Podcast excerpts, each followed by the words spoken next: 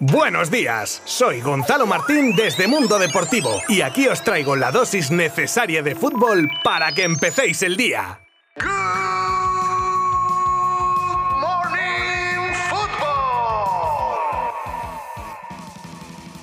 Ayer teníamos el cierre de la jornada liguera coincidiendo con el día de San Valentín. Y en Mallorca creo que se han enamorado de Unai Simón, que en el 88 metía el balón en su portería para dejar los tres puntos en Son Mosh. Y es que el equipo local tenía la lona al Athletic ya en la primera media hora de partido, donde vencía 2 a 0 con los goles de Salva Sevilla y Ángel. Los de Marcelino espabilaban en la segunda parte e igualaban el partido con los goles de Raúl García y Berenguer, pero cuando todo parecía que acabaría en tablas, llegaba la desafortunada jugada para el cancerbero bilbaíno que tras un tiro de cubo, le rebotaba el balón y lo acababa metiendo en su propia portería para éxtasis de la afición mallorquina. Y como siempre que termina una jornada, repasamos a la velocidad de la luz, eso sí, los puestos de arriba y de abajo de la clasificación. Real Madrid primero con 54 puntos, Sevilla segundo con 50, Betis tercero con 43 y cierra puesto Champions el Barça con 39, los mismos que el Atlético de Madrid quinto, seguido de la Real con 38 y el Villarreal con 36. Y en la zona roja, a la vez antepenúltimo con 20 puntos, décimo noveno el Cádiz con 19 y una jornada más farolillo rojo el Levante con 11 puntos.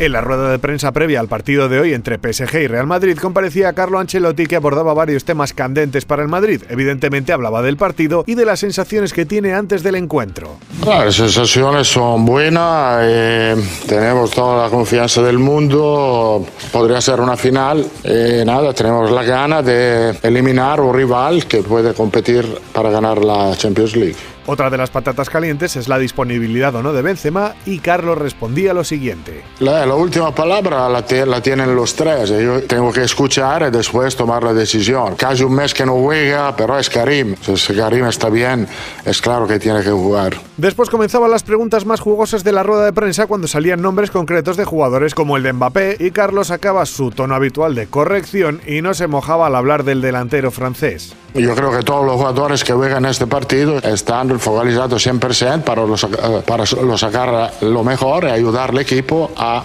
eliminar a un, rival, a un rival que puede competir para ganar la Champions. Lo que piensa Mbappé es lo que piensa Benzema, es lo que piensa Vinicius, es lo que piensa Messi. No suelta ni un titular el tío, ¿eh? Todo es color de rosa para el italiano, que no me parece mal, ¿eh? Su labor no es incendiar las redes con declaraciones polémicas. Y esto dice del galés. Yo hablo con él, como hablo, intento de hablar con todo, tratando de sacar lo mejor, de escuchar los problemas que tienen. Eh, la relación personal con, con, él y con los otros es, es buena, no tengo nada que reprochar a él. La relación personal se mantiene bien cuando un jugador es serio y profesional y respecta las reglas, respecta a las personas que trabajan contigo. Él siempre lo ha hecho. Como os digo, tan correcto como siempre. Xavi clamaba al cielo tras el gol de Sergi Darder en el derby del domingo y llamaba la atención de Ter Stegen acaloradamente. El gol es impepinable y nada podía hacer el alemán que se estiraba como un chicle pero que no llegaba a detener el balón. Pero es que ese toque de atención no era por el gol en sí, sino por el inicio de la jugada que acabaría en ese gol en la que Ter Stegen rifaba el balón unos segundos antes con un saque que hacía mosquear a Xavi, que ya viene repitiendo desde su llegada la importancia de no perder balones tontos y esta fue una de esas pérdidas. Saúl Ñíguez se puede convertir en un problema para el Atlético de Madrid la próxima temporada y es que el canterano cedido en el Chelsea no ha logrado congeniar con Tuchel y no ha tenido apenas minutos con el equipo inglés, el cual, según The Daily Telegraph, ya habría tomado la decisión de no hacer efectiva la cláusula de compra de 35 millones que se pactó en el acuerdo de cesión. Leo Messi estuvo a punto de fichar por el Real Madrid, ¡Boom! Y así empieza hoy un nuevo episodio de lo que pudo ser y no fue. Otoño de 2021. El Barça tenía un acuerdo con el argentino para unirse al club a razón de 100 millones de pesetas por temporada, unos 600.000 euros para los jóvenes que ni siquiera conocieron la peseta. El caso es que uno de los directivos, Javier Pérez Farguel, al enterarse de la oferta, se escandalizó y cambió el acuerdo con una menor oferta diciendo que quién se cree que es ese, Maradona, paramos y que regrese a Argentina. Fue entonces cuando Valdano se enteró y a pesar de que el Madrid estaba dispuesto a pagar más, decidió a última hora no entrometerse para no entrar en guerra con el Barça, donde Messi se quedaría. Y el resto ya lo sabéis todos. La defensa del Barça femenino de fútbol, Hanna Fernández, se perderá lo que queda de temporada tras romperse el ligamento cruzado de la rodilla derecha, por lo que tendrá que ser intervenida en los próximos días. Mala suerte para la canterana que tras lesionarse en el cuádriceps el 28 de enero, aún no tenía el alta de esa lesión cuando se ha producido esta tan grave. Sin duda una baja sensible para Giraldez, ya que la defensa estaba cuajando una gran temporada.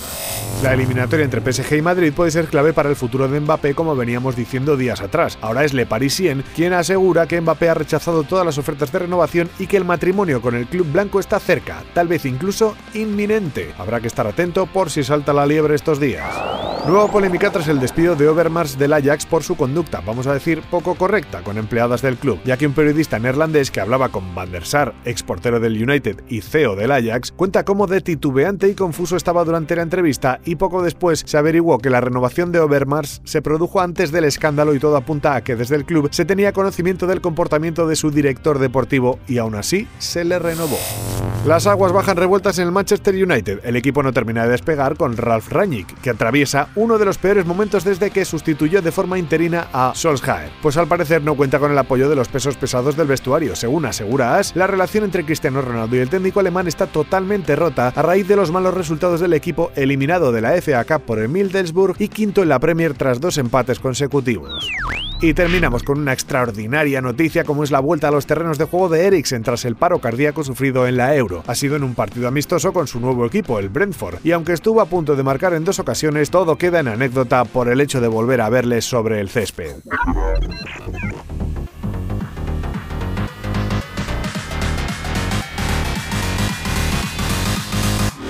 Cuidadín con lo que se viene hoy con la eliminatoria de Champions con el Sporting de Portugal City y el partidazo entre PSG y Real Madrid. Ambos partidos a partir de las 9 de la noche y desde nuestra web tendrás todos los detalles de los encuentros para que los puedas seguir minuto a minuto. Y además mañana te contaré yo lo más destacado en otro nuevo episodio de Good Morning Football. Gracias un día más por elegirnos. Adiós.